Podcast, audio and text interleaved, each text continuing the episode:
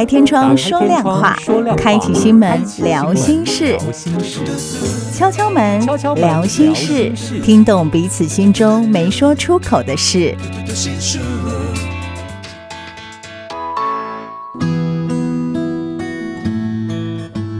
九九点一大千电台敲敲门聊心事，读懂彼此没有说出口的事。我是念慈，节目现场呢，还有我们专业的资商心理师王子欣，子欣你好，大家好，嗯。我们呢，在今天的这个呃节目当中，其实也算是延伸我们上一次哦，帮大家稍微再复习一下下哦，稍微回看一下，我们其实，在上一集谈的时候，我们有一个短剧，那么短剧里面的内容是一个高中女生哦，她其实从小到呃至少到国中哦，她的表现都是非常的稳定的，那呃自我要求也很高哦，但但是在这样的一个自我要求之下呢，其实到了高中，她又是另外一个转捩点，她开始学习的这个方面更。五花八门，好，那可能又更不是这个孩子能够掌握的。所以，我们谈到说，这个孩子他其实对于呃自己本身的自我要求高的这个原因，好，为什么会造成他这么自我要求？我们也推测，从子欣的这个访谈的经验里面发现到说，哎，那有没有可能是这个孩子他在面对外界的期待的时候，呃，觉得说我好像应该要这么做，我才能够维持被别人肯定的一个感觉。如果达不到怎么办？他开始有一些负面情绪，可能是哭喽，渐渐的演变成可能有自伤哦自我伤害的行为。但子欣，我们其实上礼拜讲了很多，是我们在同诊这个孩子可能面对到的一些外界状况。嗯，可是一个铜板拍不响。好，除了有外界的影响之外，其实自己本身的一个思考感知，其实也是会有很大的影响的，对不对？是的，嗯，呃、我们在谈上礼拜的这个案例故事里面，嗯，好，其实你会发现，当一个孩子他的自我概念来源非常的单一，嗯，只剩下课业的时候，嗯，他就会把所有的认知、思考、对专注力都摆在功课上面，嗯，所以你会发现这样蛮孤注一掷的，对，好像也没。有别的可以转移焦点了，对不对？是对，就是他所有的眼光都放在课业上面。哈、嗯嗯嗯，那其实他要来谈的时候啊，让孩子其实有一些抗拒的，因为他觉得自己是没有问题的。嗯，哎，他并不。他并不认为他自我伤害的这个行为是需要被关怀跟辅导的哈，所以当时他来的时候呢，其实这个很害怕的站在门口，然后不太动这样。那好不容易呢，呃，就慢慢的引导他到咨商室去坐着。那他进来的时候也是一副手足无措的样子，然后很努力的把自己塞在那个咨商椅里。最边边、最角落，很想要，要跟你划开界限，对对？对，很想要隐身在咨商室里面哈。所以其实这样的行为，你就可以猜测得出来，嗯、其实孩子啊，他的情绪他埋很深，嗯，埋很久，嗯、所以他也不太会展现自己的情绪，而且善于自我保护吧。对不对？嗯、那他也不太会想要谈自己的情绪。对，那这呃，各位，如果你有机会到咨商室，哈，不用担心是不是要带什么东西来跟心理师谈，嗯、因为帮你聊天是我们的工作，专业聊天师，专业聊天，帮你打开心门是我们的工作啦。那我就要花一些时间跟他专业的闲聊啦。好、嗯，那专业闲聊这个 听起来真的很专业。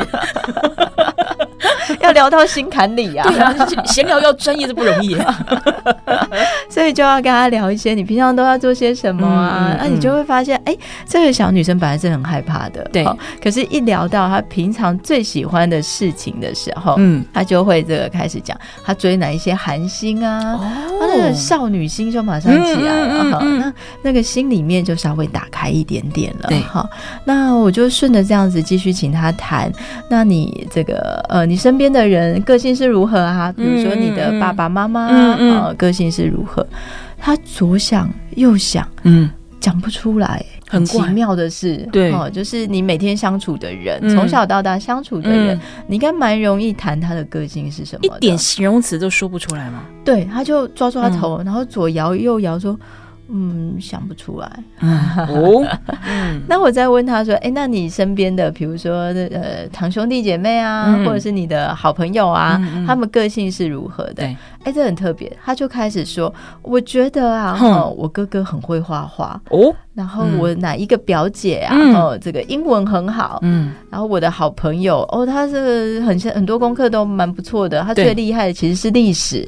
嗯。然后听着听着，我就回应给他说：“嗯，你有没有发现？嗯，你在跟老师谈的时候，嗯，除了讲到韩星，你眼睛有光啊，会发亮之外，嗯、你谈其他的事情，你找不到你身边的人、嗯、个性特质是什么？”你用的是功课来分，哎、欸，你是问他形容这个人个性，嗯嗯，但他讲不出来，嗯，哎，所以我就问他说：“你有没有发现这件事？”对，然后他就开始情绪变得低落了。好、嗯哦，他就因为当我们看见自己内在的某一个部分的时候，嗯嗯嗯、其实情绪会比较平稳一点。哈、然后他就想：“对啊。”我好像生活都是功课哎、欸，嗯，哎，他自己讲得出这种话，那代表其实他潜意识里面或许自己知道，只是一直不讲、不敢讲、不想讲、不愿意面对。所以，一个对自己要求高的孩子，其实就是聪明的孩子嘛。对，那他其实有连接到，因为我的生活好像只剩下功课。嗯嗯。然后我就问他说：“所以，当你生活只剩下功课的时候，你压力大的时候，嗯，会做些什么？”嗯。然后他就开始哭了，好，就会谈说，嗯、我压力大的时候，我就会割自己啊，嗯、我喜欢看血流出来的样子啊，嗯、然后我会摸我的伤口啊，对，好，那那个摸伤口其实有蛮深的心理意涵，对，那就是一种自我惩罚。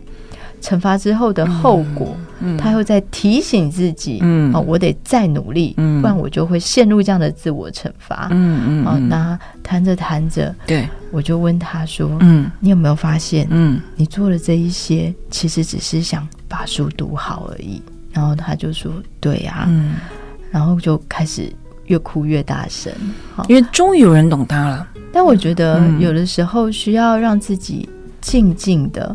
看见自己内在的某一个角落，嗯，所以在那个时间，我就停下来，嗯，让他好好的哭，嗯，咨商的这个过程当中，他从开始抗拒到他愿意在你面前示弱，因为有些人他的防卫心可能比较重，嗯，他觉得你想在挖他什么东西，或者是他想要把那部分埋得很深，是因为他自己可能都还没有准备好就去面对。所以，咨商的过程当中，他是顺顺的就这样子讲，然后哭发泄嘛？还是他其实这过程当中也还是有在抗拒的？呃，我觉得这个历程啊，哈、嗯，它其实是一个大概三十分钟左右的事情，嗯，嗯，所以它是缓慢的，对。所以当他开始有大量情绪的时候，嗯，我其实就没有再多说话了，嗯，我就停在那一刻，让他自己哭，嗯，嗯，我就陪他哭，哦，看着他哭，然后。就是陪着他，嗯，让他能够静静的看见自己原本相当排斥的那个部分，嗯嗯嗯。然后一个人只要能够看见自己非常压抑或排斥的部分，嗯嗯，其实就是看见完整的自己，嗯。那需要一段时间的消化，嗯嗯，就是你看见自己最脆弱的部分，对，你以前的他是急着让自己赶快好起来，对。所以就割，嗯，就打，嗯，嗯，因为他想要快点的好起来，嗯、快点的平复情绪。嗯、可是久而久之，他就会变成一个不健康的行为模式。那在智商里面，我觉得各每一个人也是哈。对，如果你发现了自己的这些因应压力的技巧是卡住的，嗯嗯，已经不太健康了，嗯，是需要停下来。想一想，嗯，等待一下，嗯，哦，所以在咨商里面，当他看见了自己最脆弱的、最不想面对的部分的时候，嗯嗯嗯，我们需要陪他，嗯，停下来，嗯，看见自己的脆弱，嗯，等一等，嗯，长出那个心疼的力量，嗯，当你愿意心疼自己的时候，大概就不会自我伤害了吧？一开始可能听到这个案例，很多人会觉得说，哎，是不是呃父母亲或长辈或主要照顾者加诸给他的一个要求或高标准的一个压力？嗯、但显然不是，就是他的父母亲就你的智商过程或你的了解当中，其实并没有给他特别的要求，对，他是自我要求，是的。可是没有要求不代表真的没要求。我的意思是说，有一些很隐微的讯息，对，他有一些很 很隐微的讯息。或者是说，我觉得有一件事情，或许是很多的听众朋友们，如果你是身为父母亲的话，嗯，你觉得你没要求，就真的是没要求吗？不，因为你也没有肯定他。是的，是的，所以这个孩子是不是也没有接受到肯定，去让他自己知道说，哦，原来我这样就够了。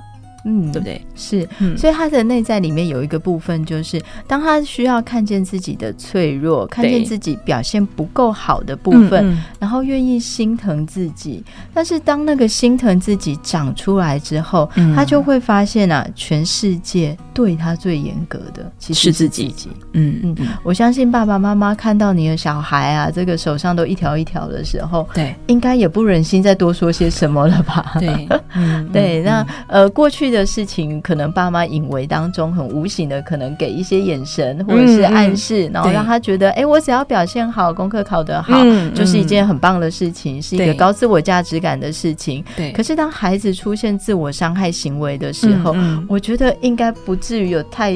狠心的父母还会跟他讲说：“哎，那你现在还是要读书啊？对对对，你给眼泪给我擦干，继续读。哦，那，一一百分啊，喜别读啥？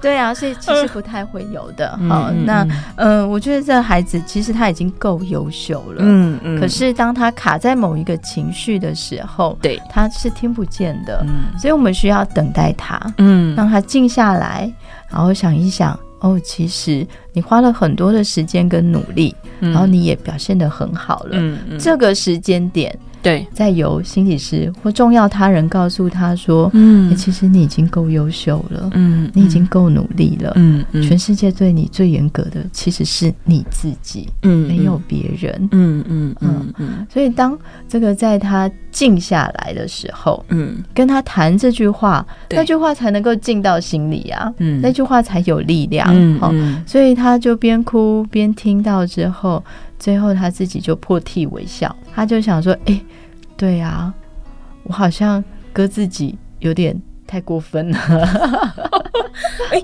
哎，这样子很不错哎，他其实愿意去面对。对，嗯、也就是说，当他。以前是用哭的，可是他哭的时候发现没办法读啊，泪、嗯、眼汪汪的怎么读啊？所以他就不想用哭的方式，嗯、所以他就用想要用一个快速的方式止住泪水，对，就是打自己。嗯，可是后来发现打实在。效果也不太好，对，他就割自己，好、嗯，所以他是一连串的不健康的行为，嗯嗯，哎，但我们在智商室里面需要矫正回去，对，也就是让他看见自己的这一串行为，然后回到我们人类比较原始的舒压方式，嗯嗯，比如说停下来，嗯，比如说好好的哭一下，对，哎，所以他在智商室里面体验到，原来哭是一个。可以舒压的方式，嗯、而且那段时间不浪费啊。嗯，嗯，他以前觉得那时间很浪费哈，嗯、可是他后来发现了，我如果在智商室或在自己家里面，对，他如果感觉到压力的时候，安静的陪自己，好好的哭一下。嗯好像得到情绪复原的力量，嗯，更快，嗯，也是蛮快的，嗯，嗯，所以他后来就这个破涕为笑，告诉我说：“哎、欸，我觉得哥自己好像有点太过火了，那偶尔哭一下好像也不错，他就懂了，对，好，所以这个，呃，我们要谈的就是说，孩子很容易。因为某一些标准，他紧紧的抓着。对，可是一个人自我概念的来源不是只有功课，嗯，还有很多的个性特质、嗯、人际关系嘛。哈、嗯，可是因为进入了学校。那每天就是考试，就是比较急啊。对啊，每天就是考试，大考小考不断嘛。嗯嗯、他的生活充斥着考试，很容易就抓着以考试为一个标准来建立自我概念的来源。嗯、哦，所以我觉得我身为爸妈真的也是蛮难的。对啊，进退两难。对啊，成绩很不好，我们也很难放生嘛。嗯、哦，所以要怎么样在这中间里面帮助孩子培养读好书当然是负责任的行为。但是在读好书的过程里面，嗯，如果已经出现了不健康的压力阴影了，嗯，甚至自我来源是非常的狭小的时候，嗯，就需要特别留心的。嗯嗯嗯嗯，孩子的自我概念不足，甚至说呢，他对于我自我的标准过高的时候，他可能是把他所有全副精神跟专注力放在例如课业这件事情上面，他希望说从这个显而易见，他可能有分数急剧的标准来去证明自己有够好的这个过程，反而陷到那个漩涡里面了，看不到自己的好哦。那我们待会下一段回来可以稍稍的延伸一下，就是说，当如果真的呃家长发现或老师发现这个孩子或这个学生他的呃自我标准很高，自我概念不足的时候，怎么样带他脱离这个漩涡？当然功课还是要顾，可是我怎么引导他出来，不会让他觉得说，哼。你就是要骗我，不要让我念书，哼！你就是害我考不好。哎、欸，真的有的孩子会这么想。我们带下一个阶段回来，来稍微小做延伸，然后我们来进入到孩子的青春期，这是很多父母的大考题。哈，怎么样跟我们的孩子进一步的相处？其实同时也是跟父母亲自己相处。待会下个阶段回来继续聊。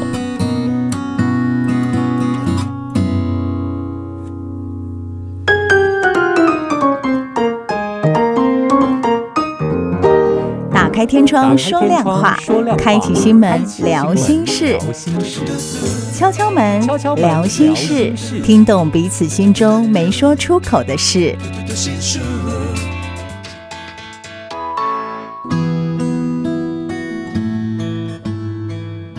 是九九点一大千电台敲敲门聊心事，我是念慈。节目当中呢，还有咨商心理师子欣在现场哦。我们稍微延伸一下上个阶段，其实我们谈到了一个概念，就是你所咨商的这个个案的一个高中女生，自我概念不足，是不晓得我可以怎么样成为我，或者说，呃，我怎么样可以呃呃找到我自己的一个兴趣，或者说今天呃。人家要我形容我自己，比如说，哎，子欣，你形容一下你自己。哎，我形容不出来耶。我可能觉得就是，嗯，成绩好就是等于我。我其实会不会有很多对于自己到底强项在哪里，到底自己的这个特色在哪里抓不清楚、抓不定的？那我们刚才有想说，哎，请子欣小小的延伸一下。如果说师长或父母亲碰到了这样子，对于自己的概念并不明确，或者说对自己要求特别高的。孩子，我们可以怎么样帮助他走出这个圈圈？嗯嗯，我们在谈啊青春期啊，哈，从这第六集以后，第五六集以后，嗯、我们就其实就进入了青春期的这个阶段嘛。对，那青春期是什么？嗯，就代表了儿童期的结束。嗯哼，儿童期其实他就是谈这个孩子非常的呃，他从他自己内在，他想什么就做到什么。嗯，可是青春期不一样啊。嗯，他会开始觉察到环境中有很多不同的人。嗯哼，所以别人的眼神。观点对青春期的孩子来讲是重要的，嗯哼，哦，他会参酌考量比较多哈。那他青春期大概从什么时候开始呢？小男生大概十二岁到十七岁，嗯哼，那小女生可能更早，更早，嗯，好，十岁就开始了，好，那一直到二十岁，这么长，青春期很长啊。所以你知道为什么青春期的少年跟更年期的爸妈？撞在一起有多可怕吗？哇，好可怕一个平台！尤其你知道现在大家都晚婚，嗯、对对，哎，晚生，嗯，所以你想想看，如果你的孩子现在十二岁，对，然后如果你是三十岁才结婚的，对，你很有可能差不多是更年期前期。对，嗯，对，像我自己哈，我三十二岁才结婚，三十三岁生小孩嘛，嗯，然后我还有另外一个小的，对，现在他们呃两兄弟差八岁，对，等于啊，嗯，我这个三十到四十五岁都没有在睡饱，都在顾小孩，等到小孩进入青春期的时候，我也要更年期耶，所以你可以想想看，这个父母其实啊，哈，自己身体心理的变化，嗯，再加上。儿童哦，不要讲儿童，从婴幼儿期、啊、儿童到青春期，他们的变化，对，所以其实现代家庭蛮多风暴的，嗯嗯，我想跟晚婚啊，然后、嗯、然后这个晚婚晚生，对，然后生的少，哦，对对，有关注力又更多，嗯嗯，然后是工作压力大，嗯，有的时候想给，但又给不了时间给，所以所以其实家庭风暴蛮大的，对，不管是青春期的子女，或者是正在进入更年期的父母，我们都经历到身体跟心理不同的考验，嗯，那对青春期的孩子来讲更是如此啊，对，也就是说。他的第二性征出现了，嗯，所以他身体起了变化，对，然后他的脑袋上的认知能力也开始变得不一样了，开始变精光了。哎对对对，以前讲不听听不懂半兽人。啊，金马精工啊，金马精工啊，麦片娃，对对对，所以呢，我们台湾就有很多，比如说一些形容词啊，哈，会形容青春期的孩子是屁孩啊，对，或者是日本的用词会觉得他很中二啊，啊，对，他其实反映的就是他们的身体出现了变化，心理也出现。现的变化，可是身体跟心理的不一致，那个落差，嗯，会形成他们在看待事情或处理事情，嗯，会比较这个呃，有时候自我中心，嗯嗯，对，然后觉得自己做得到，对，可是其实能力。没有不怎么样，就自信大于能力啦。嗯嗯，就是他其实是做得到的，可是某一些事情是需要被关怀的。对，所以青春期孩子可能还是自我中心，然后觉得自己什么都做得到，这叫个人神话的部分。嗯，所以你会发现，比如说有一些孩子，他会觉得，呃，我还没有满十八岁，嗯，我就可以骑车啊，嗯，我很想买摩托车啊，摩托车有什么困难的？对，我就可以骑啊。对，好，那其实法律规定就是不行啊，你就没有驾照嘛。嗯，哦，即使他再怎么样简单，但是不行就不行。对，但他们没有办法考虑那个危险性。嗯嗯嗯，他就会觉得我做得到。我不可毁灭，嗯嗯嗯，然后我很强，嗯，然后你们都在阻碍我，你为什么不让我展现我自己？对，嗯，他们有时候就会有这种自我中心加个人神话，对，然后他们的情绪起伏又比较大一点，嗯，为什么？这情绪起伏大是来自于？受到荷尔蒙的影响哦，是生理影响，再加上如果情绪是需要学管理的。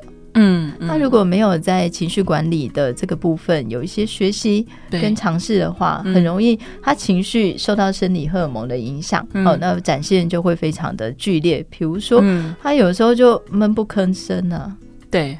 然后这个得意的时候就呃嘴角，然后有时候就嘴角浅浅的笑啊，不然就是很嚣张这样。那这个情绪表达方式在我们成年人的眼中啊，就会觉得。然后不太恰当，嗯嗯，嘿，那所以呢，明明很开心，然后会装的若无其事，嗯，然后就明明很小的事情，就觉得很得意，就觉得自己很厉害，这样哈，而且急于让别人看到他，对，有些像你讲的，我觉得我很开心，但是我就装的很酷，我就很不讲话的样子，但是眼神又一直一直在暗示你，对，看我看我，就觉得 哎，我好棒棒，对对对，看到了没有？对对，然后爸妈如果就是视而不见或真的没发现，他就生气，对，然后他们会特别重视外表，嗯，好穿着打扮，有的时候可能成年人会觉得怪怪的，嗯，但是他们觉得很潮，对，就觉得很好看，就是把所有他觉得好看的东西都放在身上了，对，是，所以我们刚刚讲的这一些，其实是青春期孩子他们会出现的身体或心理或认知想法的这一些不一样，嗯，所以回到我们的案例里面来看，好，就是当这个小女生，我问她说，哎，你有没有看见或发现？你的爸爸妈妈或你身边朋友的个性是什么？嗯，他通通都用功课来分，嗯，嗯，这其实不太符合青春期的样貌。对，也就是假设我今天随便考你啦，好，嗯，这个你你觉得呃，你的哪一个朋友个性如何？嗯，嗯，嗯，你讲不出个性，你也能够描述外表吧？对。比如说，他总是打扮的很干净整齐，嗯，花枝招展，或者是这个他歌唱的很好啊，五颜六色，好像磁性一样，歌唱就就很好，我挖洞给自己跳。对，就我们总是会联想到，不管是外在的或内在的，就是会想到一些能够描述的。嗯。可是这孩子连外表都讲不出来，通常不会第一个联想到成绩耶。对，连行事作风都想不出来。嗯。哦，比如说他是一个这个认真的人，嗯、或者是一个机车鬼，或者是他讲话真的很可爱、嗯、等等的，我们总是会联想到一些个性特质、外表、穿着打扮，任何。那就是一种自我概念嘛。嗯嗯。但是孩子竟然讲不出来，对，他通通讲的就是成绩。嗯，嗯。哦，所以也反过来去看见一个孩子，如果只联想到成绩，嗯、是不是他的专注力太狭隘了？只在成绩。对，也就是说，我们青春期要发展的不只是脑袋上的成长啦，嗯、还有他对自己。比如说外貌的那一些自我概念，身体我的自我概念也是一部分啊。嗯，所以你会看到青春期的少女特别爱注意刘海。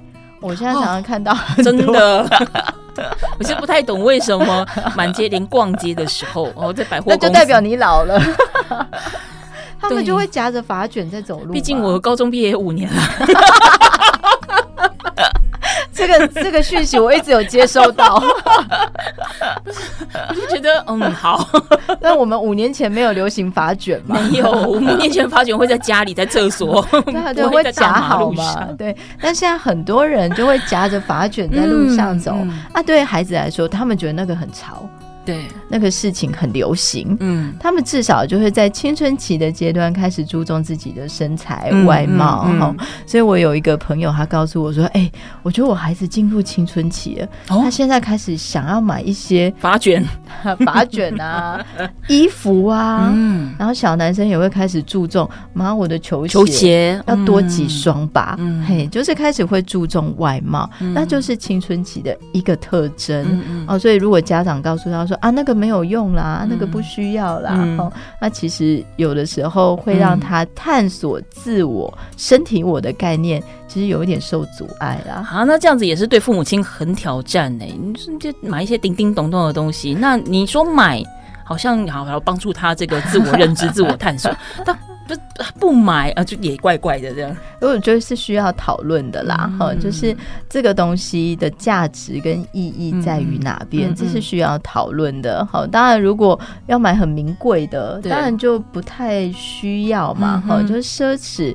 必要、需要，这是需要区分的。对，但如果我们要用严格的标准来看孩子，请你去翻开你国中时期的照片，十年前而已，没有了八年前，可是也不用翻开那么久。我我们现在都还在青春期啊，我们都会觉得说，哎，这个东西好哎，这个东西漂亮哎，对我一辈子都在青春期。也是啊，但是我自己翻开我以前国中的照片，哎，真的惨不忍睹哎。当时的时尚，当时觉得很时尚的事情，现在来看，哎，其实真的不会了，在五年就复古流行了。当时真的还蛮屁的，但这他就是我们每一个人都需要这段时间的探索的阶段嘛，哈，所以那个孩子的自我概念来源其实是需要多方探索的，对，所以如果家长没有开放这一个小小的。空间让他夹着发卷上街，嗯，他就会觉得他跟同才之间好像嗯就不一样，格格不入，不太一样。好，那他是需要探索，所以妈妈需要陪他夹发卷上街吗？不用啦，我们只是个监督者的角色，这样不是这样才可以觉得说我们是一起的啊！我陪你成长。如果各位你愿意陪你的女儿夹发卷上街，我觉得女儿会抗拒。你说拜托妈，你不要这样。哎，我觉得年纪有差呢，你知道。我们这个年纪假发卷比较像包租婆，没有青春洋溢的感觉啊。女儿会抗拒跟你走在同一条街上，是啊，不要叫我。所以还是要看一下啦。好，那那是孩子需要发展他的自自我概念、身体我的部分。我想各位成年人可能比较不需要。再就是青春期，可能需要这个在呃人际关系、嗯、或者是性别的意识上面有所发展嘛？对对，那这也是一个很重要的课题。嗯、如果他的世界只剩下功课，嗯，他就没有时间跟别人交朋友。对。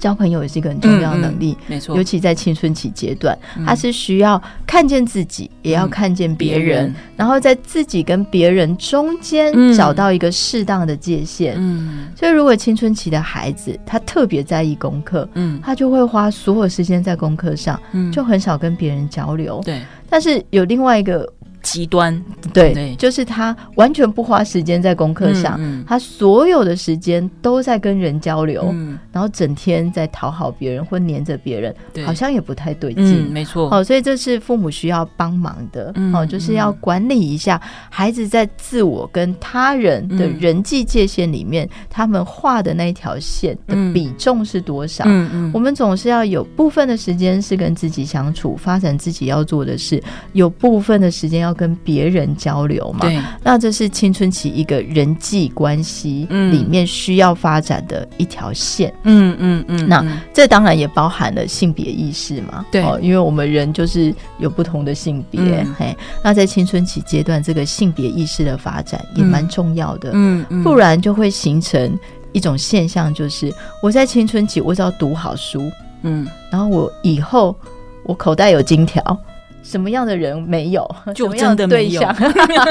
什么样的对象没有？就真的对。有些时候，你即使再怎么功成名就，嗯，人际关系是你控制不来的，嗯嗯，你也没办法用钱买到真爱嘛。对，好，那就会造成很大的冲突跟挫折。嗯，哎，所以这个阶段的不管是人际关系或性别意识的发展，尊重、包容。体谅，嗯，也是蛮重要的课题啦。嗯嗯嗯。那青春期还有一件很重要的事情，就是要为未来生活做准备嘛。对，我们所有的学习，并不是说这个数学这么重要，当然它也是重要。好，但是它你把这件事情学好，其实就是一种负责任的态度。对，嘿，那。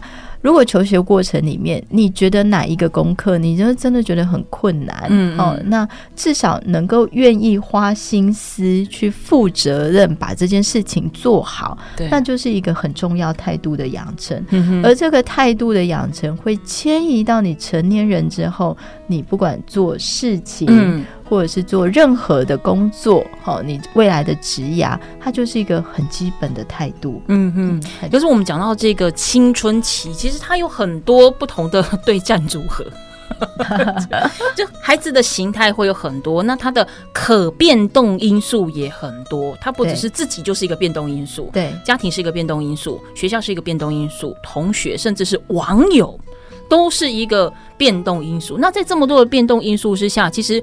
他可能没有办法，孩子本身可能没有办法独立接招。好，那当我们发现到孩子有一些呃可能负面的行为、负面的情绪产生的时候，其实我想多数的呃家长可能会用啊青春期啦，鬼了贺啊嘛，我马笑脸鬼啊，要 不然就说啊这就是叛逆，跟那罗马安呢。但其实我们如果以子欣这两集在跟我们谈的孩子的一个青春期的发展，或者是他在自我认知的一个撞墙期。他还冲不破的那个时候，他其实是不是可以视同为孩子这些负面情绪，他在求救啊，或者是说他不知道该怎么样去面对这个他不懂的社会好的一个氛围哦，那家长该怎么样出手哦？甚至包含就是说我刚才提到一个，嗯，现在甚至是未来都会一直存在，甚至它的影响性会越来越大的可变动因素就是网络。嗯，科技哦，家长其实也抓不住，孩子更抓不住。嗯，这个时候该怎么办？我们怎么去判读孩子的求救讯号？我们在下个阶段回来继续聊。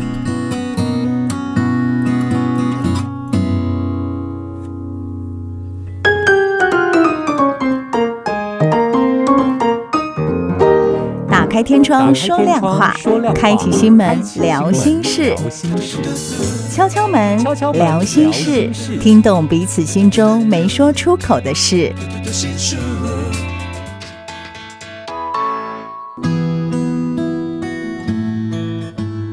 Super 九九点一大千电台敲敲门聊心事，我是念慈。节目当中呢，还有智商心理师王子欣哦。那么我们在前面其实聊到了孩子的一些呃青春期的特征哈，甚至说他为什么会有青春期这样的表现的状态，那各自的区间男生女生不太相同，那表现的样子大概会是怎么样哦？那其实父母亲大概都是敏感的。第一个，我们都曾经年轻过哦，所以我还是年轻啊，年轻 ing 对。你是年轻头还是年轻尾呢？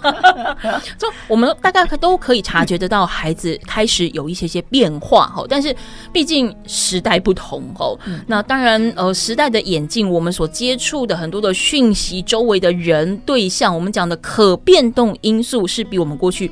多很多很多。那有时候我们在接收孩子的这些负面情绪的时候，如果刚刚好他就是卡在青春期的这个关卡的话，我想我们会听到很多的说法，就是说啊，青春期嘛，哦，过了这个康章就好了，得登短郎啊，哦，或者是说啊，这个就叛逆嘛，小孩子一样跟青春期紧扣，叛逆嘛，嗯、哦，那小孩子都蛮会这样，没关系，过了就好了，真的都是过了就好嘛？这一些的求救讯号，家长。该怎么样处理呢？对，我们在谈这个求救讯号的时候，嗯、我们要先形成一个概念，哈、嗯，就是呃，这个孩子你从小到大看着他长大，嗯，那他在小的时候，我们给他的自由范围会比较小，因为担心他受伤，对，担心他这个呃跌跌撞撞，嗯、然后危险嘛，对、哦，所以我们给他的自由范围就会小，对。可是孩子长大了，嗯、所以我们要渐渐的给他比较大的空间去成长，嗯哼，那、哦、在青春期的时候，那个冲撞会多，嗯、是因为孩子开始要变得独立，嗯嗯，那独立并不代表。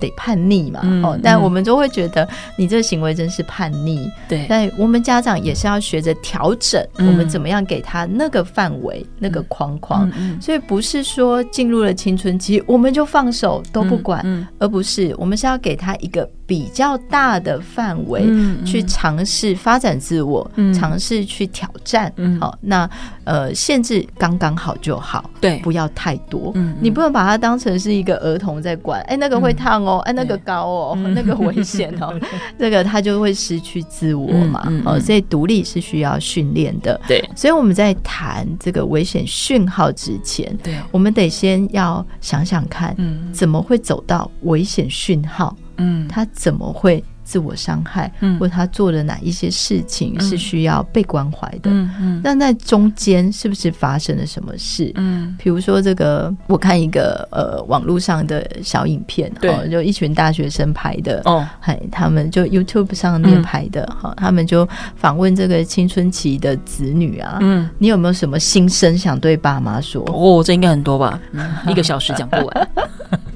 你连接到他们会讲是什么？连接到关很多啊，很啰嗦啊，很啰嗦。嗯，钱不够用，对啊，不准这个，不准那个啊，然后要跟朋友出去玩，问问了八百句啊，对，祖宗十八代都要查。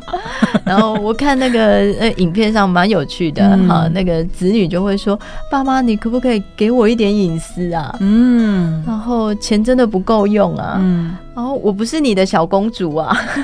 嗯，不要不要。再把我管得这么紧啊！嗯，嗯，嗯，然后还有一个我觉得很特别哦，他说可不可以相信我？哎，这好重要哦，这句话。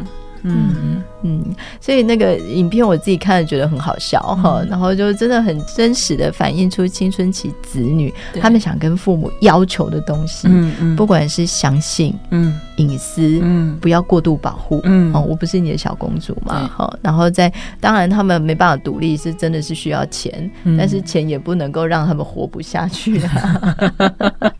嗯、可是，在影片最后，我觉得蛮感动的是那个主持人，然后就问着不同。的大学生、高中生，嗯、那你有没有什么想对爸妈说的？嗯，就那群小孩，嗯，嗯通通都说好了，爸妈我爱你啦，这是塞好的梗吧？要塞那一下？对，要不然回去真的没有零用钱了。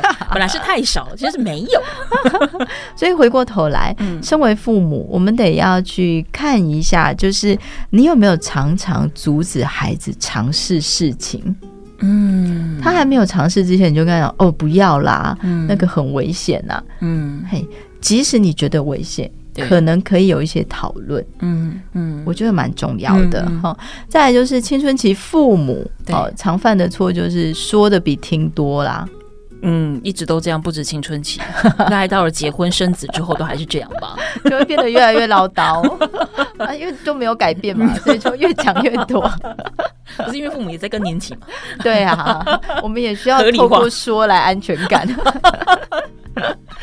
你知道儿童就很天真，一下课就会跟你说很多很多的事情。妈妈、爸爸，我跟你说，老师说什么时候？我跟你讲，隔壁的那个小明啊，我今天带了什么东西去学校啊？对，小孩就会都不行。嗯，他就会围着你，然后你有时候会跟他讲，可以让我安静五分钟吗？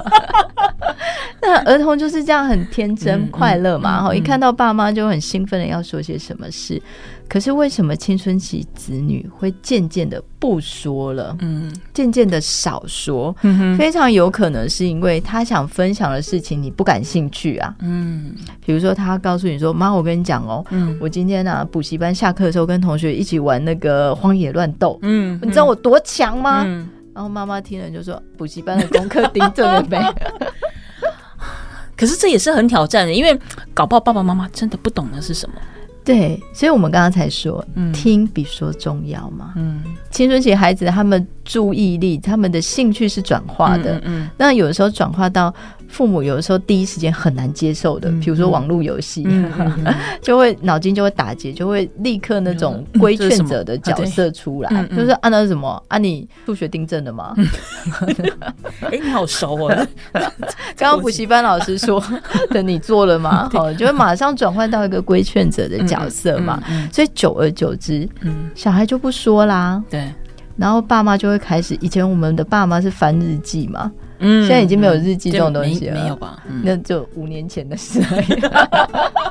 现在大部分都是什么？比如说 IG 啊，他就不让你关注啊。对。然后爸妈想尽办法要弄各种不同的小账啊，才能够才能够知道小孩在干什么。那小孩也不是省油灯，他就知道这个就是父母伪装的。嗯嗯嗯。还有就是爸妈常犯的错，就是动不动就找老师啊。嗯，这跟子女认为。你可不可以相信我？对，是一样的意思。在青春期的孩子，他其实是需要被相信，他有能力做到的。嗯嗯。所以，如果爸妈你有一点风吹草动，对，现在赖很流行啊。对啊。我觉得老师也蛮辛苦的，常常都要加班。叮叮咚咚，叮叮咚咚。再来就是，爸妈绝不道歉，错的都是小孩，都是你。对。有时候爸妈真的是要往内看见自己，反省一下自己。其实跟子女道歉，我觉得没有那么的丢脸，因为我想父母亲不道歉，不是因为觉得他们不需要道歉，或者说他们真的打从心底觉得我是对，我觉得不见得，他们是拉不下这个脸。可是如果是有这样子的一个面具，哦，我得戴上一个父母的面具，在跟孩子互动的时候，这也太累了啦。所以在谈需要注意孩子出现哪一些危险讯号之前，对，我觉得我们得先理解孩子，他们是需要被相信的，嗯，他们是需要隐私的，嗯，但是他们也需要某种程度是需要父母的建议跟管理的，嗯嗯，那父母得先觉察自己怎么样帮助孩子，嗯，才不会走到这些需要关怀的危险讯号嘛，嗯，好，那如果你的孩子已经开始出现了某一些这个不健康的压力因应方式，比如说自我伤害。对，好，那就是一个很重大的警讯了。嗯，没错，总是不快乐。对，然后看起来觉得自己好像很没有价值感。嗯，然后未来没有希望。嗯，那也是一个很重要的警讯。嗯，嗯，这个以前觉得感兴趣的事情都不做了。对。比如说以前喜欢打篮球，嗯、现在假日就窝在家里。嗯嗯。然后以前可能这个下课可能玩玩手机游戏玩个半小时，嗯嗯、他就会觉得好像充电一样，会活过来。对。可他现在连手机游戏都不玩了，嗯、这也是一个很重要的警讯。嗯、哦，不要觉得哎、欸，他都不玩了，不打篮球了，太好了，整天只读书。嗯，在家里我看得见，眼皮子眼皮子底下。嗯、可是他就是笑不出来。嗯。你知道，当一个人专注的投入在一件事情上。面他会有内在的这种自我满足感，对，所以如果他是真心喜欢读书的，嗯嗯、而舍弃某一些娱乐，嗯、他念完书之后他会发光啊，嗯，他就是充电充满，他是另外一种充电的方式，他是另外一种充电方式，嗯、他读完书之后他会会下来告诉你说，哎、欸。妈妈，我跟你讲，我刚刚把那个呃历史这章节读完了，我觉得我搞懂嘞，嗯，哎，还蛮好的哎。或者他会跟你分享说，哎，我刚才看的那本书里面里面有什么，或者他会跟你讨论，他说我觉得哪里怪怪的。所以当他真的是专注在读书，他能产生的自我价值感，对，他是会快乐在这件事情上的，嗯嗯。可是如果他做这件事情也不快乐，嗯，以前喜欢做的娱乐也不做了，嗯，那就是一个很重要的警讯。嗯嗯，也就是他的生活上可能太狭隘了，对，压力太大了。嗯，好，那再来就是，如果你发现你的孩子经常处在一个受挫折或刺激的情绪里面，嗯，比如说他上学总是不快乐，嗯，然后回来告诉你说，我们班总是有人在那里欺负我。哦，他可能会对我动手动脚的，对，然后或者是会说一些很难听的话，嗯，然后我觉得这个常常处在一个受挫折的情绪经验里面，嗯嗯，那我常常听到爸妈就说啊，你就不要理他啊，你下课就绕过他，你就不要管他，你就避开就好，他在的地方你不要去就好了，但他怎么避？嗯，就同班同学啊，同一个学校啊，对。而且现在比较令人担心的就是数位化嘛，嗯、对，有时候他们会私下流传一些数位上的东西，嗯嗯嗯、那对孩子来讲，他就躲不了，嗯，隐形的压力，对，那就是一个数位的东西，他会在你看不见的地方流传着，然后他会感觉得到自己正被讨论，嗯，正被讨厌，嗯，嗯。或正被批评，嗯，好，所以如果你觉得你的孩子真的处在一个不友善的。充满挫折的情绪经验里面，对，他这个时候真的是需要正视，嗯嗯，这个时候真的才需要找老师聊一聊，嗯，怎么样从环境里面去改善，嗯，去帮助他变得快乐，嗯，好，所以这是几个重要的这个需要关怀的讯号，嗯嗯，比如说他以前喜欢做的事情突然不做了，或者是他专注在某一件事情上面。但是那件事情并没有让他感觉到快乐，嗯、甚至出现了自我伤害的行为，嗯，以及他常常处在一个挫折的情绪经验里面，嗯嗯，比如说语言上的霸凌，嗯，肢体上的霸凌，嗯，那个都需要好好的关心，嗯嗯嗯。那我想我们原理原则都很清楚，最后一点时间是不是也请子欣跟大家呃谈一下原理原则？我我了解了，我也知道说，我有哪些警讯的时候，我应该出手去寻求老师的协助，或者是我先跟孩子谈一谈。但来哦，这是另外一个挑战，更大的问题，谈怎么谈？毕竟父母亲不是智商心理师嘛，那很多时候父母亲要找孩子谈。的那个时候，我觉得啊是另外一个压力的开始。爸妈其实就是孩子最好的心理师。嗯嗯，如果你的孩子你能够读懂他内在的感受，甚至能够接住他的情绪，嗯，那他就不需要这个在外面继续找心理师来聊一聊嘛。哈，所以我觉得我们这节目重要的地方，就是在帮助每个爸妈能够敲敲孩子的心门，能够打开他的心门嘛。哈，所以谈的时候，我们首先要用温柔的眼神。这就是难关之一。你平常都很有杀气吗？没有，我平常都戴墨镜。好，所以我们可能在眼神上面要这个先温柔一点点啦。哈、嗯，这、嗯、至少要让对方让孩子感觉得到爸妈是愿意倾听的。嗯，嗯，所以如果你是充满了这种质问、批判、嗯跟杀气的眼神，嗯、来来来，丽仔丽仔，你来，我 有事情要跟你说。对，如果是用这种瞧事情的态度，他可能打开的是存款，不是心事。所以，首先这个眼神要温柔啦，嗯、然后帮助孩子能够坐下来，愿意相信爸妈是能谈的，嗯，嗯而不是他一坐下来，感觉就要被问：哎，今天表现好不好？嗯、业绩怎么样？跟同学相处快乐吗？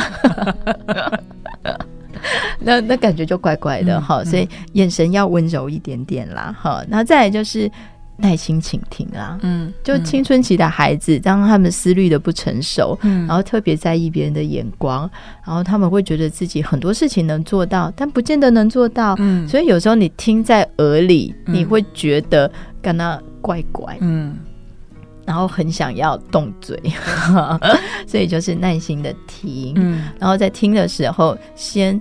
闭嘴，嗯，戴上口罩，不要说。有人戴口罩还是可以讲话，嚼个口香糖啦，好忙。就是至少在嘴巴上，嗯，不说批评，嗯，就你听到了，然后你听懂了，对，但不见得要说一些批评的话，嗯，哎，就是听，然后鼓励，嗯，然后我们一起来想想方法，好，所以在呼吸上也要气定神闲呐。然后，如果真的不知道怎么做，嗯、我觉得用胃征服孩子是一个很不错的事情哈。就是当他肚子暖暖的，他其实会心理上也感受到妈妈或爸爸给他的温度。对，所以在这个口诀上，我们就是温柔坚定的眼神，嗯，然后耳朵上就是耐心倾听，对，在嘴巴上就是不说批评的话，嗯，哦、那在鼻子上就是气定神闲，千万不要一直深呼吸。感觉爸妈好像自己都很紧张，是不是？嗯、最后就是在这个舌头上用味征服它，嗯，好，就是大家去吃个好吃的甜点，那其实也是一个亲子的一个高品质的互动的时刻啦。嗯嗯，嗯，嗯，不是说一直你都要去了解孩子的心事，孩子也能够读懂父母亲每做的一个决定，给予他的一个动作或关心，他背后的目的其实真的只是关心哦。好，悄悄门聊心事，希望呢每一周都有呢带大家呢读懂了彼此的心事，我们下次见。